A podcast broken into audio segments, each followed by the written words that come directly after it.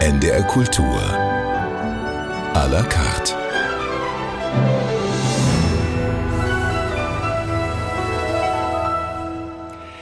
Mit Joachim Dix. Und ich freue mich sehr, dass der russische Schriftsteller Dimitri Glukowski heute Gast unserer Sendung ist. Herzlich willkommen, Herr Glukowski. Dankeschön und schönen guten Tag. So schön es ist, dass wir beide uns heute unterhalten, so unschön ist der Anlass, den wir dafür gewählt haben. Wir sprechen nicht nur über Ihre Bücher, sondern blicken auch zurück auf ein Jahr Russland-Ukraine-Krieg, in dem schon jetzt sehr viele Menschen gestorben sind. Für andere hat sich das Leben zum Teil drastisch verändert. Auch Ihres, Herr Glukowski.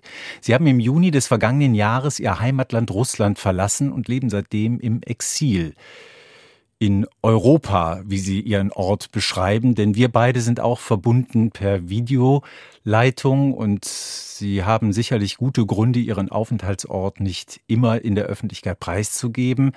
Was ist da passiert, als Sie sich entschlossen haben, ins Exil zu gehen? Das war eigentlich keine rationale und begründete Entscheidung.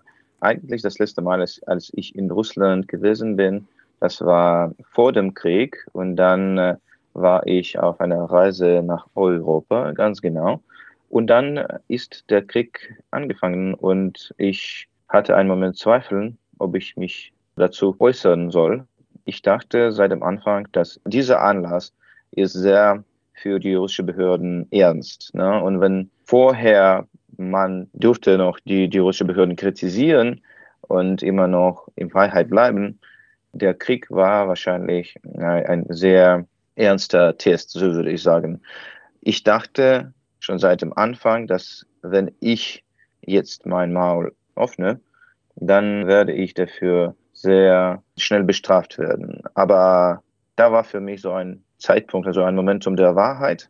Ich dachte an meine Freunde in der Ukraine, meinen, meinen Partners, also irgendwelche von meinen Liebesgeschichten in der Vergangenheit. Und ich habe einfach verstanden, dass ich diese Leute nicht verraten darf.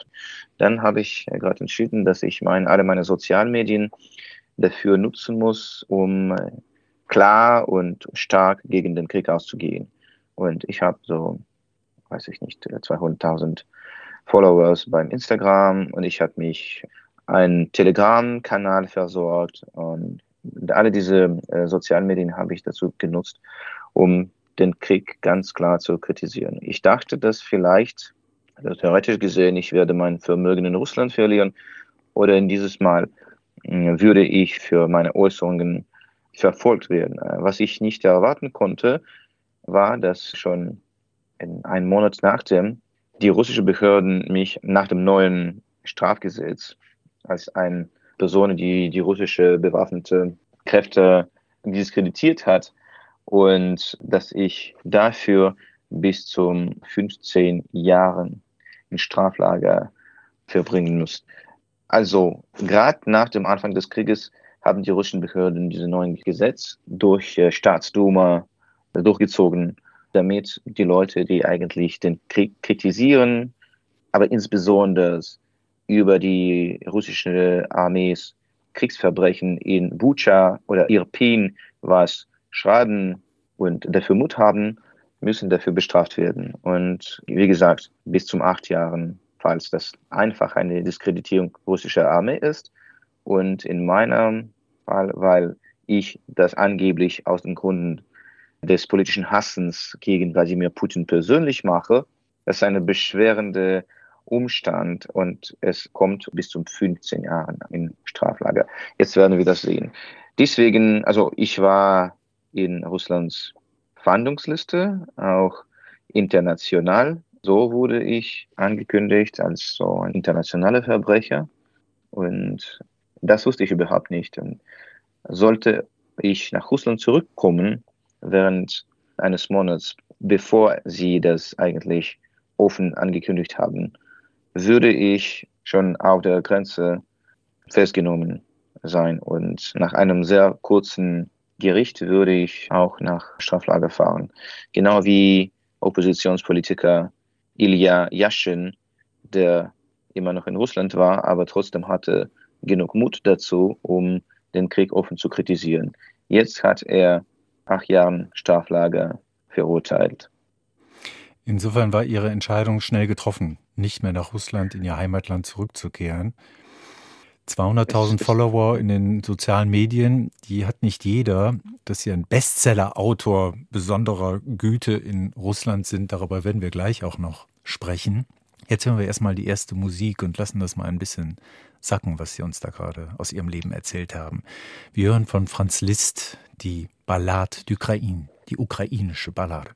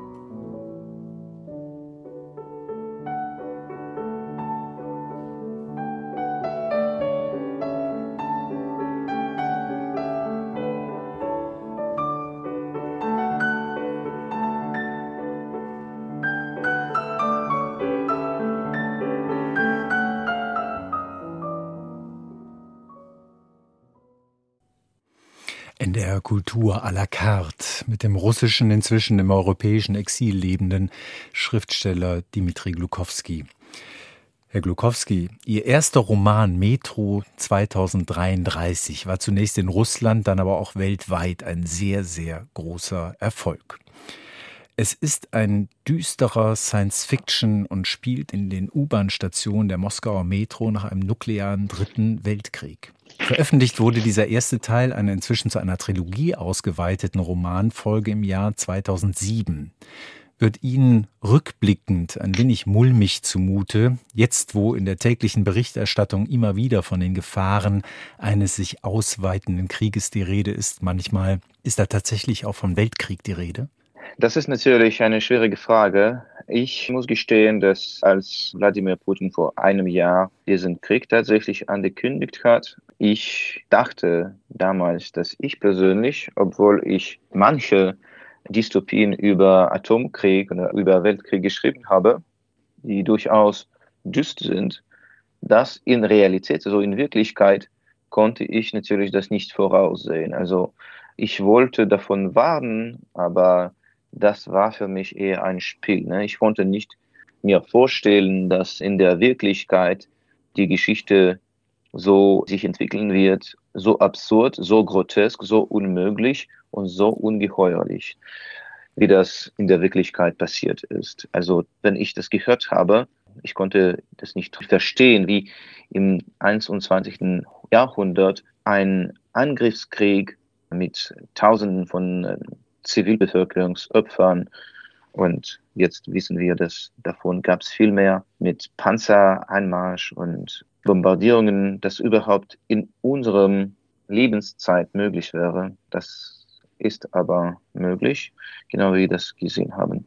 Ob jetzt um einen Anfang eines Atomkrieges geht, das ist natürlich eine schwierige Frage. Ich finde aber, dass unsere Angst von Wladimir Putins irrationaler Denken zu groß ist. Er ist doch ein rationaler Denker und er vergleicht seine Ergebnisse mit den Bemühungen, die er machen muss. Also der ganze Krieg, meiner Meinung nach, war deswegen angekündigt, weil Wladimir Putin zuerst dachte, dass äh, dieser Krieg viel schneller, vielleicht eine Woche oder so, in Anspruch nehmen würde. Dann dachte er, dass er keinen Widerstand vom Westen sehen wird und dass die Ukrainer selber so schwach sind und vielleicht eigentlich, dass sie eine geheime Sympathie für Wladimir Putin selber und für Russlands Weg hatten. Das ist aber alles als total irrtümlich erwiesen und das wissen wir jetzt.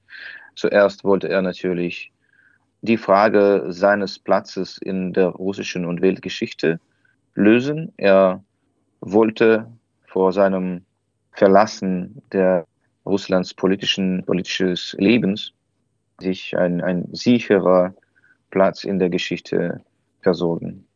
Er vergleicht sich aber logischerweise nicht mit Olaf Scholz und nicht mit Herr Macron und nicht mit äh, Mr. Sunak. Er vergleicht sich mit Russlands Anführer, die vor ihm über Russland herrschten. Michael Gorbatschow, Boris Jelzin, Josef Stalin und Wladimir Lenin und die russische Zars. Und logischerweise, schrecklich, aber logisch, wollte er sich so ein, einen Platz in russischer Geschichte sichern mit diesem Krieg, für den er so noch Jahrhunderten später als eine Person, die eigentlich Russlands verlorene Länder zurückgesammelt hat. Das ist eine Frage eher seiner Minderwertigkeitskomplexe und seiner Bedarf, also seine psychologische Bedürfnis für Selbstbehauptung. Aber mit einem Atomkrieg erreicht er das nicht. Mit einem Atomkrieg, es gibt keine Gewinner. Mit einem Atomkrieg, es gibt keine Geschichte mehr. Und jetzt glaube ich, dass er sich vielleicht als, würde ich sagen, trapped und weiß nicht, was er weitermachen kann. Wir haben gesehen seine Anrede an der föderalen Versammlung das ist äh, die russische Staatsduma, unser Parlament und der Föderationsrat, die Oberkammer. Also er sagt grundsätzlich zuerst, wir hatten auch in Russland und auch äh, die russische Gemeinde im Ausland hatten also schreckliche Erwartungen von diesem Speech, von dieser Rede. Die Leute dachten, dass er die Staatsgrenzen Russlands definitiv schließen wird oder dass er so einen, sage ich, Volkskrieg ankündigen wird mit einer totalen Mobilmachung. Er hat nichts gemacht, also unentschieden. Das ist auch eine Erleichterung, würde ich sagen, weil wir haben auf viel schrecklicher Sachen erwartet.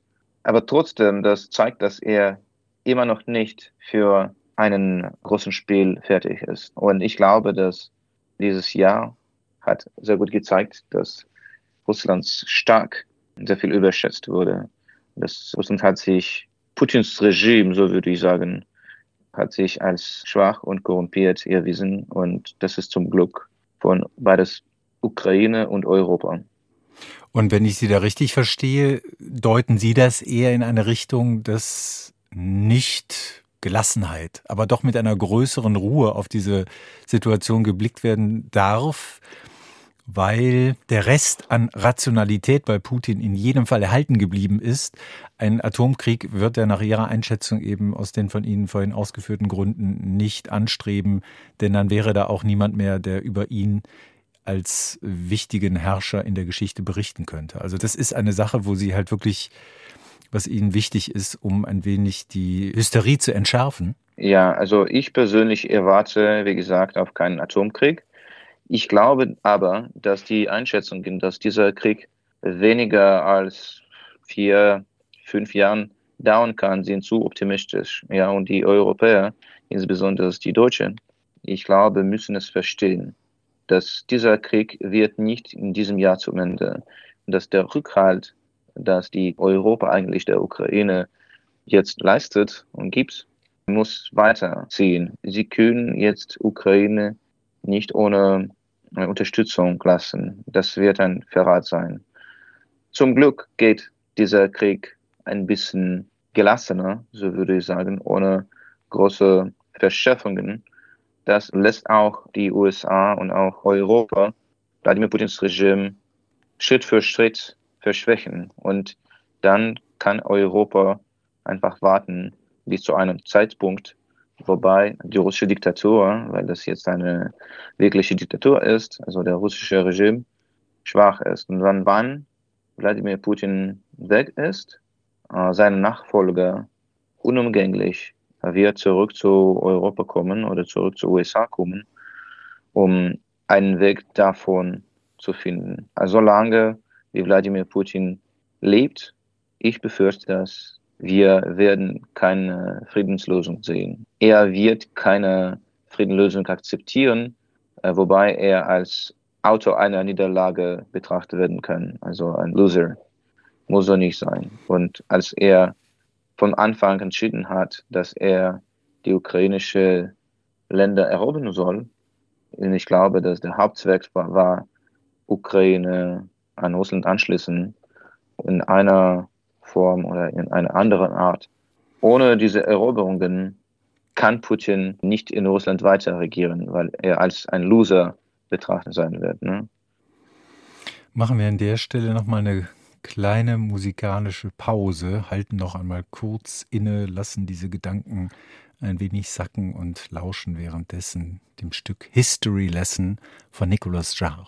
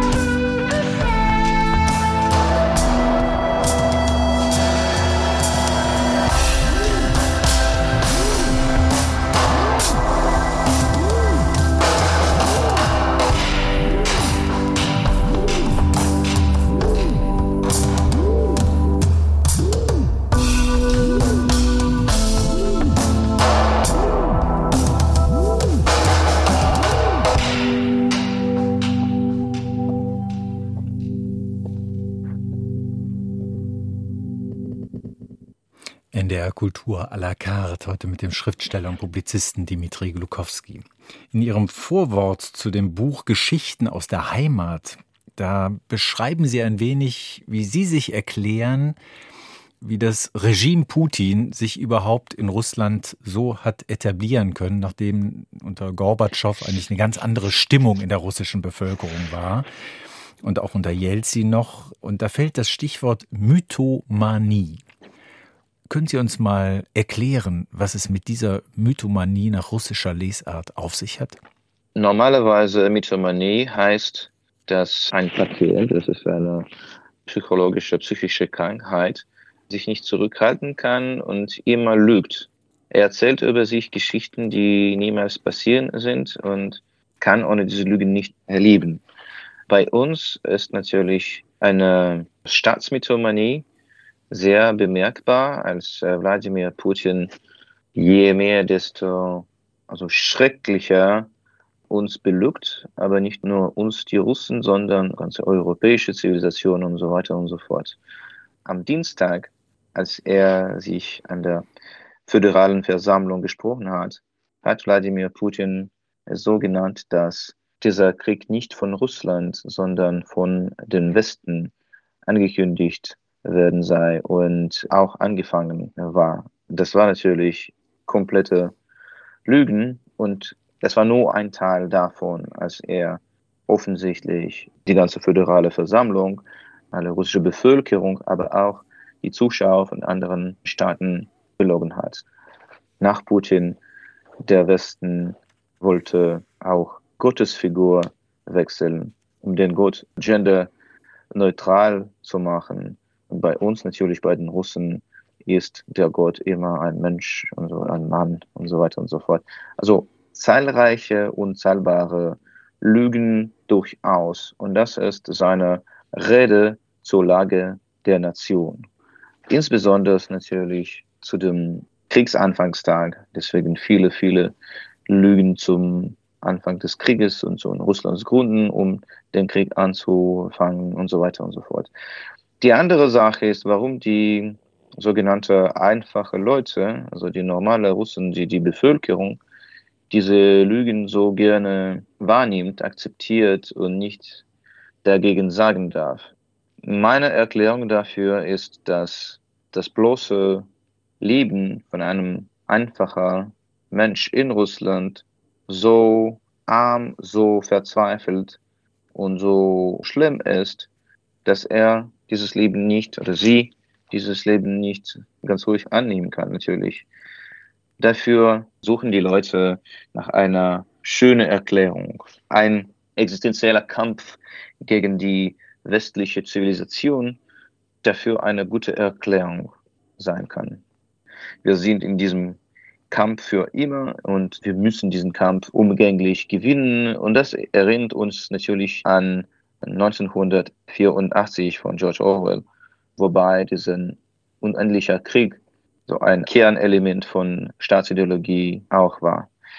Ich finde persönlich, dass was die Russen am meisten wollen, die einfache Russen, nicht Wladimir Putin selber, ne, ist ein normales Leben haben zu dürfen, und sie haben auch einen Teil von dieser Minderwertigkeit-Komplexe schon in geschichtlicher Perspektive zum Westen. Sie wollen unbedingt als Gleiche vom Westen wahrgenommen sein. Und sie erfordern diese Anerkennung von Russlands als nicht nur ein Teil von europäischer Zivilisation, sondern als ein Kernteil oder als wettbewerbende, so würde ich sagen, Zivilisation. Dafür leider hat natürlich Russland und insbesondere jetzt keine Gründe, aber das ist kein so rationaler Wunsch, das ist nur ein emotionelles Bedürfnis, das, was die Leute jetzt gerade erfordern, so Respekt. Ich glaube, das stammt davon,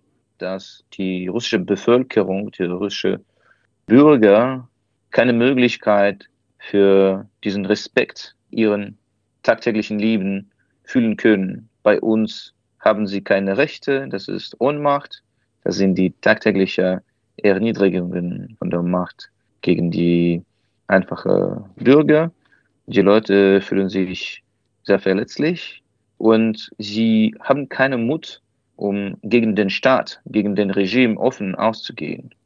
Deswegen brauchen sie auch theoretische Erklärungen, warum wir die große russische Nation slash Zivilisation so ein schlimmes Leben haben. Wer dafür schuldig ist, natürlich nicht uns und nicht unsere Kreml-Chef, weil dafür haben wir keinen Mut, um das offen zu gestehen. Und so weiter und so fort. und dafür, deswegen brauchen wir schöne Mitten, die uns es erklären können und uns nicht auf die Straßen gegen Putins Polizei und Geheimdiensten zwingen würden. Hätten denn die Westeuropäer oder die Osteuropäer gehören dann ja im Rahmen der EU dann auch unbedingt dazu, Hätten die etwas tun können, um diesen verletzten Stolz, den Sie 2018 mal in einem Zeitartikel beschrieben haben im Umfeld der Fußball-Weltmeisterschaft in Russland, wo Sie beschrieben haben, dass viele, viele Russen ab 1990 eigentlich immer wieder gezeigt haben, wir wollen eigentlich auch ein anderes Leben, wir wollen uns dem Westen gegenüber öffnen. Wir haben das alles gelernt, die Musik, die Essensgewohnheiten und, und, und. Wir haben uns all dem angenähert, aber irgendwann haben wir wir gemerkt, wir bekommen trotzdem keine Wertschätzung dafür. Jetzt kann man sagen, okay, also Wertschätzung sollte immer auch von innen herauskommen, die kann man nicht immer von außen erwarten, wenn man das auf so einer psychologischen Ebene deutet. Aber wenn ich Ihren Artikel damals so richtig verstanden habe und das so erinnere, haben Sie dabei dann auch beschrieben, wie aus diesem Mangel an Wertschätzung dann irgendwann halt Stolz zurückgekehrt ist, ein falscher Stolz vielleicht, auch aus dem dann wieder so etwas wie Nationalismus hat geboren werden können. Also die Frage, die ich da hätte, wäre, wenn dieser Krieg endlich mal vorbei sein sollte, was gibt es eigentlich auf dieser wechselseitigen Wertschätzungsebene, was geleistet werden könnte, wofür wir auch eine stärkere Sensibilität entwickeln sollten? Denken Sie einfach an Deutschland zwischen zwei Weltkriegen und nach dem Zweiten Weltkrieg. Ich glaube, dass der Westen dafür überhaupt nicht äh, schuldig ist, dass wir uns als minderwertig wahrnehmen. Wer sagt überhaupt, dass der Westen so ein besonderes Verhältnis zu uns haben soll? Der Westen lebt sein Leben, da gibt es relativ schwierige Probleme und der Westen hat äh, theoretisch gesehen keine Verantwortung für uns und äh, ist für unsere Lage nicht verantwortlich. Also wer ist doch dafür verantwortlich, ist Wladimir Putins Regime, weil das ein kleptokratisches Regime ist, der natürlich seine also Mitbürger unterdrückt, belügt, manipuliert durch Propaganda, durch eine Imitation von Außenbedrohungen und der sich darum kümmert, dass wir diese Beleidigungen nicht vergessen können. Warum eigentlich soll Sowjetunions-Zerfall und Perestroika und das Geboren Neues Russlands als eine Niederlage wahrgenommen werden. Das ist ein neuer Start, ne? das ist ein neuer Anfang, eine neue Beginnung. Das ist eine neue Chance auch für uns, ein freies Land zu sein.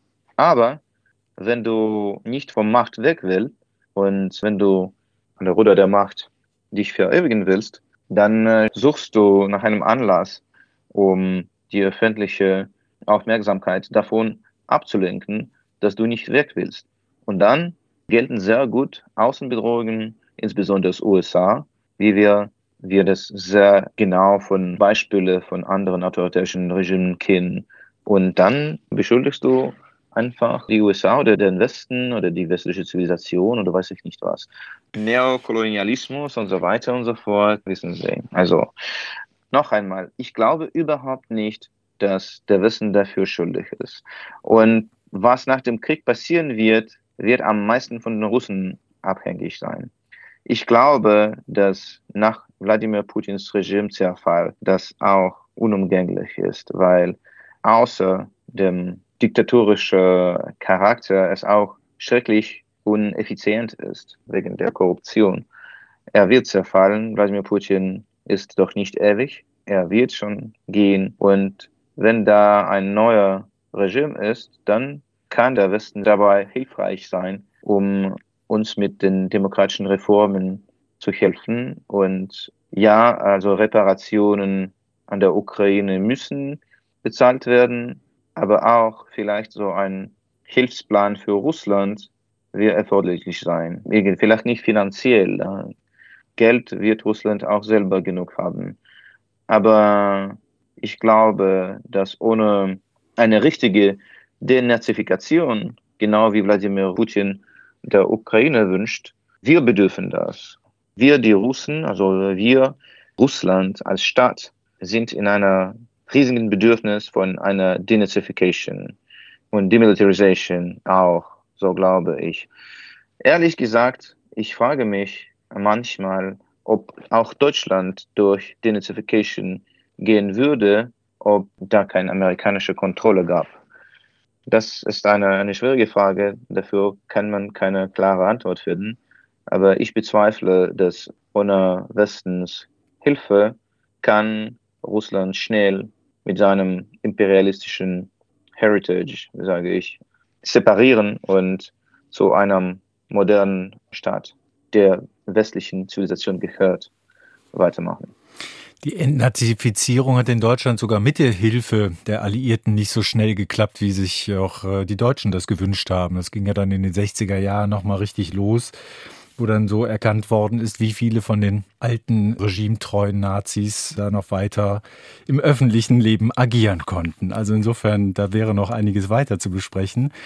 Kommen wir nun zu einer weiteren Musik. Und zwar ist es ein Werk des ukrainischen Komponisten Mykola Lysenko. Es heißt Prayer for Ukraine.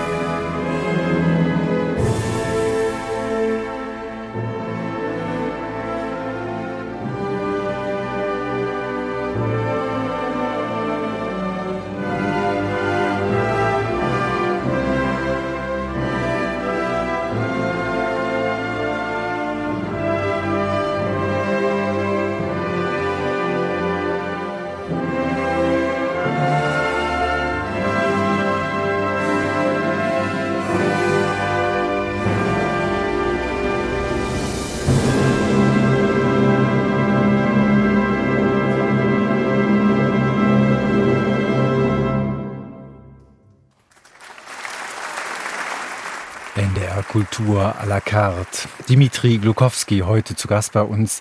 Herr Glukowski, wenn Sie etwa in den letzten Tagen die Nachrichten verfolgt haben, was ging Ihnen eigentlich bei dem Besuch des amerikanischen Präsidenten Joe Biden in Kiew, der dann mit dem ukrainischen Präsidenten Zelensky in Umarmung abgelichtet worden ist? Was ging Ihnen da durch den Kopf? Ich glaube, dass das sehr wichtig ist, dass die USA ihren Rückhalt und Unterstützung auch finanziell, aber auch vom Standpunkt der Ausrüstung der Ukraine nicht schwächer machen, dass sie es klar zeigen, dass sie mit Ukraine weiterstehen werden. Und ich glaube, dass das das Wichtigste ist. Wie gesagt, ich erwarte nicht, dass diese Lage schnell gelöst werden kann und dass Wladimir Putin seine Armeen von Ukraine zurückziehen wird. Ich glaube, dass die Lage wird dauern. Und es ist sehr wichtig, dass, dass auch die Amerikaner, aber auch die Europäer dafür hinreichend Geduld haben. Klar, dass nicht nur Wladimir Putin, sondern auch die andere Welt, die ganze Welt, zieht die Vergleiche zu dem historischen Präzedenten. Es ist mir ziemlich klar, dass jeder Diktator, der nicht hinreichend Widerstand entgegnet, ist damit verführt, seine Invasionen und Expansionen weiterzutreiben. Jetzt muss der Westen Putins Regime, der auch innerhalb des Regimes bestimmte Unterschiede und Zweifel hat, dass der Westen wird nicht zurücktreten. Also Wladimir Putins Mythos ging darum, dass der Westen schwach und verspalten sei und dass er überhaupt keinen Widerstand russischer Angriff zeigen wird. Glücklicherweise, das war nicht wahr. Das war eigentlich entweder Misskalkulierung noch Lüge. Jetzt glaube ich genau dasselbe, was Wladimir Zelensky dazu sagt, dass Ukraine verteidigt nicht nur sich, sondern die Werte von europäischen Zivilisation. Für mich würde viel schrecklicher Niederlage Russlands, wenn Russland diesen Krieg gewinnen könnte.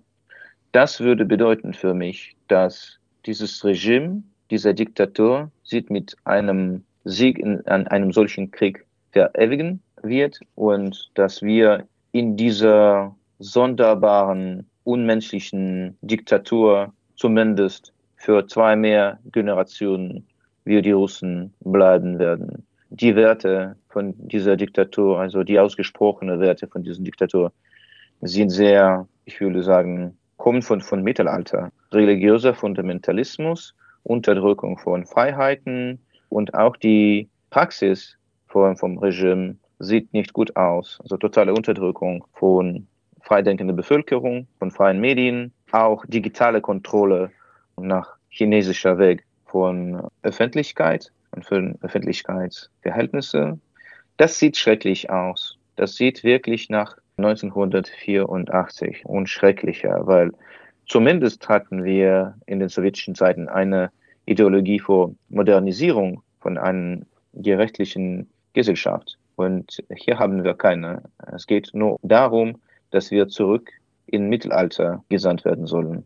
Ich hoffe, dass eine Militärniederlage von Putins Regime und die wirtschaftliche Verschwächerung von Putins Regime gegen die Kriegsausgaben werden es dazu bringen, dass der neue, also Putins Nachfolger, es kommt schon nicht drauf an, ob er sein direkter Nachfolger sein wird oder es passiert eine Straßenrevolution. So jener, der statt Putin kommt, wird klar verstehen, dass dieser Weg bringt uns nirgendwo. Und wir müssen uns aufwachen von also diesem Besoffenheit, würde ich sagen, Betrunkenheit und ganz klar verstehen, dass unser Weg ist zusammen mit der modernen Welt, zusammen mit der europäischen und amerikanischen und eigentlich einfach progressiven, weil wir sprechen auch von Australien und Kanada und Japan und so weiter, zeitgenössischen Zivilisation. Wir können uns nicht nur deswegen von der Zukunft isolieren, weil unser Präsident, also Kreml-Chef, persönliche Angst von Zukunft hat, weil für ihn in dieser Zukunft keinen Platz gibt.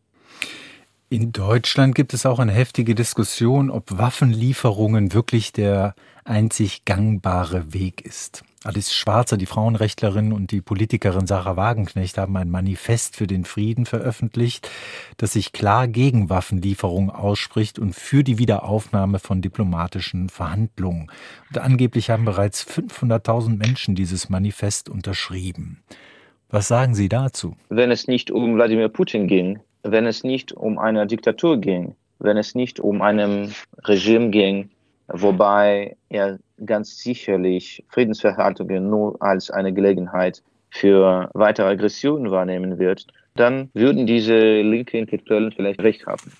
Wir sind aber in einer Lage, und es tut mir leid, wobei Wladimir Putin stetig die Ukraine belogen hat und an mehrere Okkasionen so eine friedliche Lösung vorgesprochen hat. Und ein paar Tage vor dem Anfang des Krieges haben die russischen Behörden es behauptet, dass natürlich ein Krieg keinen Sinn machen würde und ganz unmöglich sei. Das ist nur Betrug, dann noch ein Betrug, dann noch ein Betrug und Lügen, Lügen, Lügen. Und ihr müsst überhaupt Putins Regime nicht trauen. Ne? Nach einem Regimewechsel, ich sage nicht, dass Russland selber böse sei. Das ist überhaupt nicht so. Die Russen sind einfach konform. Sie haben viel Angst vom Regime und sie haben keinen Mut dafür, um gegen Regime auszugehen. Und dafür finden sie gute Erklärungen, die ihn nicht als mutloser und initiativloser und bedruckter Menschen sich darstellen können. Ne?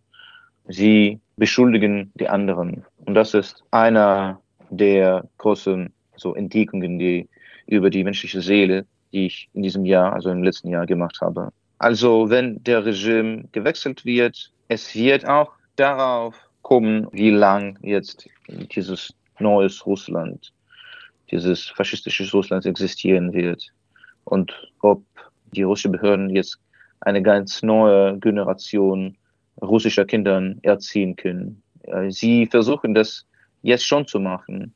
Die Propaganda wird seit diesem Jahr auch schon in der Schulen anfangen und seit einem sehr zarten Jahralter. Und es wird darauf abhängig sein, wie lang Wladimir Putins Regime durchhalten kann. Ob er eine ganz neue Generation von jungen und kleinen Russen zerstören kann, Gehirn waschen und zu Sklaven machen wird. Das müssen wir noch schauen. Aber ehrlich gesagt, ich glaube nicht, dass die Friedensverhandlungen jetzt zu einem Ergebnis bringen können. Die nächste Musik stammt von den Brüdern Daniel Alejandro und Stefan Ricardo Hotz, besser bekannt unter dem Namen Hermandos Gutierrez. Ihr Stück heißt Los Chicos Tristes. Musik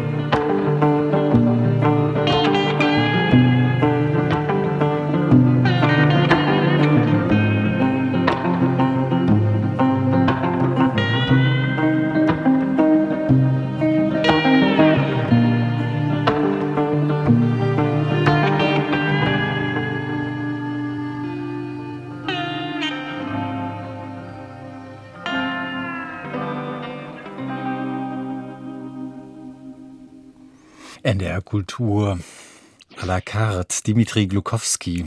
Sie haben einen anderen Roman auch geschrieben, der den Titel trägt Outpost, der Posten. Auf Deutsch ist der erschienen im Frühjahr 2021 und spielt in der nahen Zukunft, wie es heißt, zeigt aber auch ein Russland nach dem Krieg, in dem ganze Landstriche verseucht und die Flüsse vergiftet sind. Der Protagonist Jegor harrt als junger Bursche in einem Außenposten aus und träumt davon, mal auf die andere Seite des Flusses, wo dieser Außenposten gelegen ist, zu gelangen diese Sehnsucht nach einer anderen Zeit, nach einem anderen Leben, das hat Sie eigentlich immer umgetrieben, nicht wahr? Ja, ganz genau. Also das ist auch in meinem ersten Buch Metro 2033 anwesend. Und das ist nichts, was ich persönlich sehr viel für meine Heimatsvergangenheit fühle, sondern ich glaube, so eine Perzeption von einem Gefühl, das viele in Russland teilen. Ich glaube, dass diese Sehnsucht nach Vergangenheit, nach einer verlorenen Großheit, so würde ich sagen, oder vielleicht nach der Zeit, wobei alles sehr klar war, und auch eine Angst vor der Zukunft zusammen mit dieser Sehnsucht für die Vergangenheit. Das ist sehr charakteristisch für eine große Mehrheit von heutzutage lebenden Russland.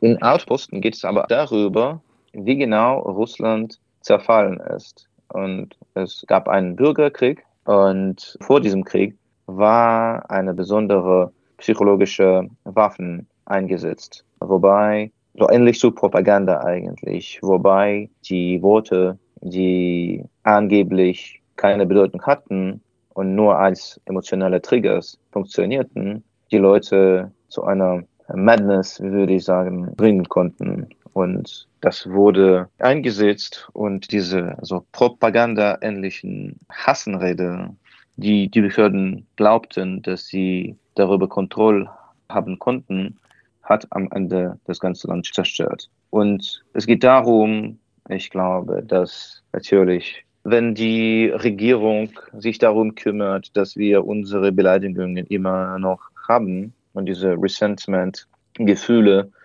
immer noch für sehr wichtig halten, dann sind wir sehr verletzlich und verwundbar, würde ich sagen, für die Hassenrede der Propaganda. Und das ist genau, was jetzt mit Russland passiert. Wir haben diese Beleidigungen gepflegt und dadurch sind sehr zu der Propagandamanipulation verwundbar geworden. Eine Musik haben wir noch. Zum Schluss hören wir den A cappella-Chor Ljubov Sviataya des Komponisten Georgi Sviridov.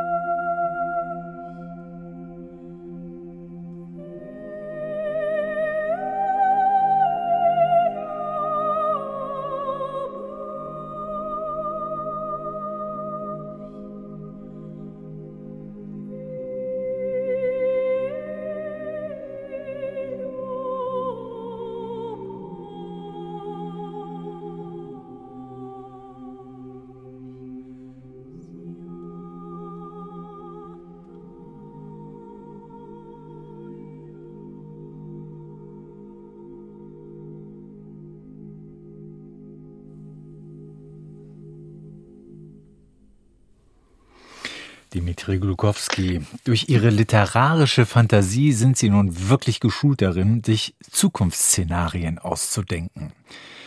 Wenn Sie sich jetzt vorstellen, wir treffen uns in einem Jahr an diesem 24. Februar, also 2024, wieder zu einem Gespräch. Worüber reden wir dann? Hoffentlich reden wir darüber, wie die Welt einer Katastrophe entgehen konnte. Ich bin in einem großen Kontrast zu was ich schreibe.